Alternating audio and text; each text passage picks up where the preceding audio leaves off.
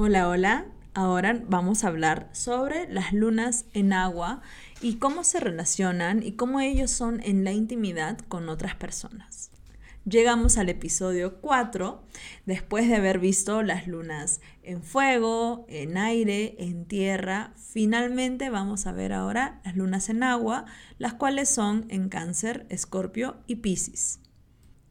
Y por fin llegamos a las lunas más complejas, además de las que ya les mencionaba que eran complejas durante los episodios anteriores, pero vamos a hablar de lo que tienen en común estas lunas en este elemento de agua. Estas lunas son las más emocionales, las más sensibles. Para estas lunas la conexión emocional siempre va a ser mucho más profunda de diferentes maneras, como los vamos a ver en cada una.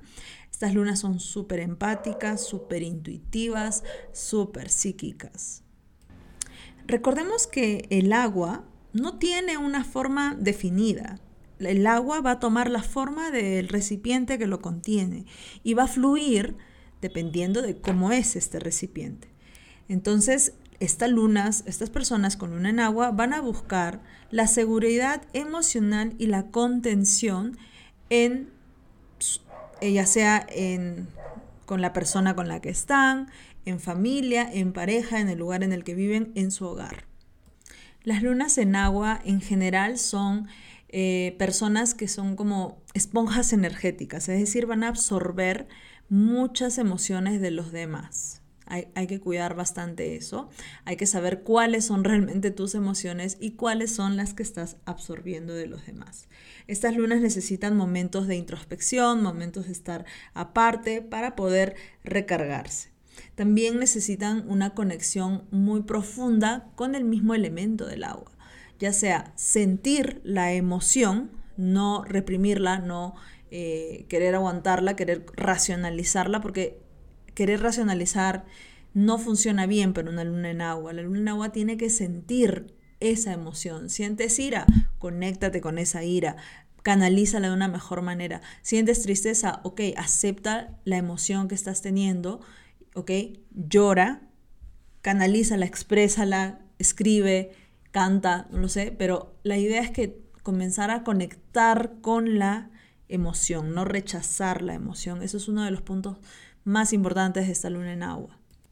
En general, yo vamos a ver también sobre los lenguajes del amor de las lunas en agua, pero en general me he dado cuenta de que mucho del contacto físico es muy importante para estas lunas en agua.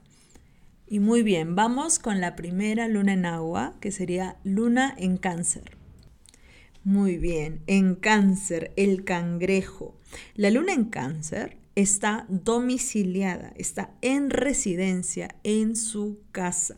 Es el lugar en el que más cómoda se siente. Emocionalmente son hipersensibles, son tiernos, aparentando ser fríos por fuera, duros por fuera, como todo cangrejo. Pero una vez que confía, que estás en su círculo, que se siente en confianza contigo, que eres parte ¿no? de su círculo más eh, íntimo, vas a ver lo suavecito, lo tierno que puede ser esta persona. La familia, el hogar, es una base fundamental para el desarrollo de estas personas con luna en cáncer. Si han habido muchos problemas familiares y eh, especialmente con la madre y el padre, esta persona con un cáncer tiene que trabajar mucho con constelaciones familiares, con terapia del perdón, para poder trabajar todos estos temas con los padres. Es fundamental para que tu desarrollo emocional sea mucho más equilibrado. Para los luna en cáncer, la nutrición, el nutrir a los demás, el, proteger a los demás, es algo que, lo, tienen, em, lo tienen de forma muy natural. Ellos tienen una muy alta intuición, bueno, como toda luna en agua. Entonces hay que confiar mucho en esa primera vocecita que te habla. Los aspectos no tan positivos de esta luna en cáncer podrían ser, por ejemplo, el poder, eh, un alto poder de manipulación y victimización. También el quedarse demasiado estancado en el pasado, ¿no? Porque también podría ser como todo lo pasado fue mejor. Esa es una frase muy, muy luna en cáncer Por supuesto, a menos que tenga un sol o un mercurio en aire muy fuerte, ¿no? Eso, pues ahí ya tendría las tendencias de racionalizar mucho más. A nivel de intimidad y cómo se, se relaciona con el otro, bueno, a nivel de sexualidad va a ser muy intenso siempre y cuando la persona con la que, se, eh, con la que está eh, se sienta súper, que pueda confiar, se sienta en confianza con esta persona, entonces ahí ya va a revelar mucho más de, la, de esta intensidad que tiene el cáncer. Este cáncer es muy romántico, es muy sensual, muy tierno, le gusta sentirse así y ser eh, un poco engreído por su pareja. Esta es una de las lunas que están mucho más conectadas con el cuerpo, entonces eh, los besos, las caricias, los abrazos van a ser muy importantes. Quizá al principio pueda ser muy tímido, pero eh, en sus sueños, ¿no? o siempre lo que tiene en mente, en verdad es mucho más intrépido. Y además quiere siempre estar brindando a su pareja eh, lo mejor, siempre y cuando se pueda sentir, como ya mencionamos, en confianza. se tiene, tiene, tiene que sentirse que su pareja le da una seguridad emocional para que pueda abrirse. Sus lenguajes del amor van a ser, por supuesto, contacto físico y la segunda, yo podría decir que son los actos de servicio, pero que estén más relacionados con los temas del hogar. Muy bien. Vamos con una luna súper compleja que sería la luna en escorpio. Ya hemos visto hasta ahora otras lunas que son complejas, como por ejemplo la luna en acuario, la luna en capricornio, la luna en Virgo. Y bueno, acá también el elemento agua tiene su lado complejo que sería en escorpio. Muy bien, recordemos que Escorpio está regido por el planeta Marte y Plutón. La energía de este elemento, bueno, yo no soy luna en Escorpio, pero tengo un estelium en Escorpio, lo conozco muy bien. La energía de Escorpio es muy compleja, muy profunda, súper intuitiva, un poco con tendencias oscuras. Luego ya hablaremos un poco de estas tendencias. Em, es una luna muy desconfiada es una de las lunas más brujas, más psíquicas que hay aquí, la luna en Pisces también, por supuesto, y en cáncer en general, pero esta es mucho más psíquica, está conectado mucho con el mundo de los muertos, si es que trabajas en esos temas, ¿no? Pero tiene tendencias a lo agresivo también por la regencia de Marte y Plutón. Ve mucho el lado oscuro antes de lo luminoso. ¿Qué quiere decir esto? Ve, ve la parte que quizá no todos ven, la parte que está más, más por debajo de la superficie, que es lo que todo el mundo ve, ellos ven mucho más allá, mucho más abajo, a lo profundo se van. Las personas con luna en escorpio van a pasar por varios procesos de muerte y renacimiento, de transformación, de renacer de las cenizas. Muy bien. También hay que tener cuidado con las tendencias obsesivas, expresiones pasivo-agresivas, ¿no? que estas personas pueden tener. Cuando una persona con un escorpio sana, estos son los healers naturales, los terapeutas. Por supuesto que son muy sensuales, les gusta mucho el juego de la seducción. Muchas veces esconden, esconden sus emociones y son muy secretos, tienen muchos secretos. Más si está en, Escorpio y en casa 12, uff, yo creo que van a, estas personas van a tener muchos secretos que Nunca, nunca nadie los va a saber. A nivel íntimo, por supuesto, ellos necesitan sentir una conexión muy profunda, ¿no? A nivel sexual van a ser muy sexuales, pero para abrirse completamente van a tener que confiar en esta persona y estas personas por naturaleza son muy desconfiadas. Entonces al principio quizá no haya mucha apertura, ¿no? Eso no quiere decir que dejen de ser sexuales, por supuesto que no, eso siempre va a estar presente, pero no va a haber mucha apertura, especialmente por esta área más de los secretos, no van a, comentar sus cosas, van a ser, tú vas a decir, pero esa persona es hiper mega privada, no habla de sus cosas, bueno, eso es muy de luna en escorpio. Y por supuesto necesita de un compañero que tenga mucha estamina, sea muy apasionado, sea muy sexual. Y por supuesto le dé esta eh, este lugar de confianza para que esta luna en escorpio pueda abrirse. Recordemos que el poder, los juegos de poder, de control van a ser muy eh, fuertes, especialmente para el tema de la sexualidad, eh, con Escorpio. Esto también podría traer problemas con sus parejas porque hay un tema de que quiero ser, quiero ser el que tiene el control en la pareja, quiero ser el que tiene...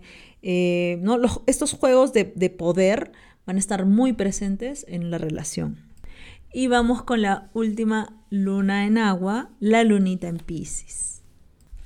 Conozco muy bien esta luna en Pisces.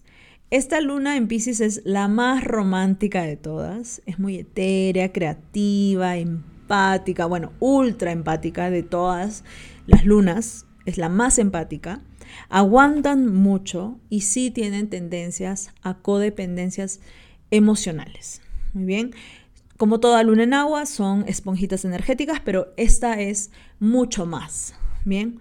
Em, incluso con personas que no conoce, incluso simplemente estando en un lugar, como en un salón, en un, en un espacio donde hay más personas, esta persona con una en Pisces va a absorber mucho la energía del entorno. Cuando sienten demasiado, cuando se han recargado de, todas estas emociones que han absorbido, estas lunas tienen tendencias a retraerse, a querer evadir la realidad. Hay que tener mucho cuidado cómo hacerlo, ¿no? De una forma que no sea em, dañina para ti, para tu cuerpo. ¿Por qué? Porque pueden ser con sustancias, pueden ser con eh, las adicciones, adicción a los videojuegos, tecnología, etc. Entonces hay que canalizarlo mejor, ¿no? Ellos tienen mucha conexión con el arte, con la música, tiempo aparte, escuchando, componiendo, eh, escribiendo, es algo que a esta luna en Pisces eh, realmente es muy importante y lo necesitan. Hay que trabajar mucho el reparenting. Bueno, todas las, las, lunas lo tienen que hacer, pero el reparenting es el ser nuestro propio, nuestros propios padres, ¿no? Quizá nuestros padres no nos dieron algo, no nos dieron quizá una seguridad, quizá no nos dieron palabras de aliento, pero ya en este momento, con estos niveles de conciencia, especialmente tú que estás escuchando este audio ahora, tenemos que decir, ahora voy a ser mi propia madre, mi propia padre, y voy a darme aquello que me faltó, esas palabras eh, de aliento esa seguridad que me faltó, me los voy a dar a mí misma. Cuidado que muchas veces esta persona siente tanto y siente lo de, lo, de los demás que a veces sus mismas emociones no son de ella, no son de él, son de otras personas. Ellos necesitan trabajar mucho en la descarga energética que puedan absorber, ¿no? Ya sea eh, con el con el mar, con baños con hierbas, pero recordemos que la conexión con el agua es muy importante. A nivel de cómo conectan con, las otras personas, por supuesto, esta, luna es muy romántica, le va a gustar estar enamorada, sentirse enamorada, y le gusta mucho el cortejo, ¿no? Em, también el sexo con el amor van a estar íntimamente muy, muy conectados, les gusta mucho como la poesía, las rosas, ¿no?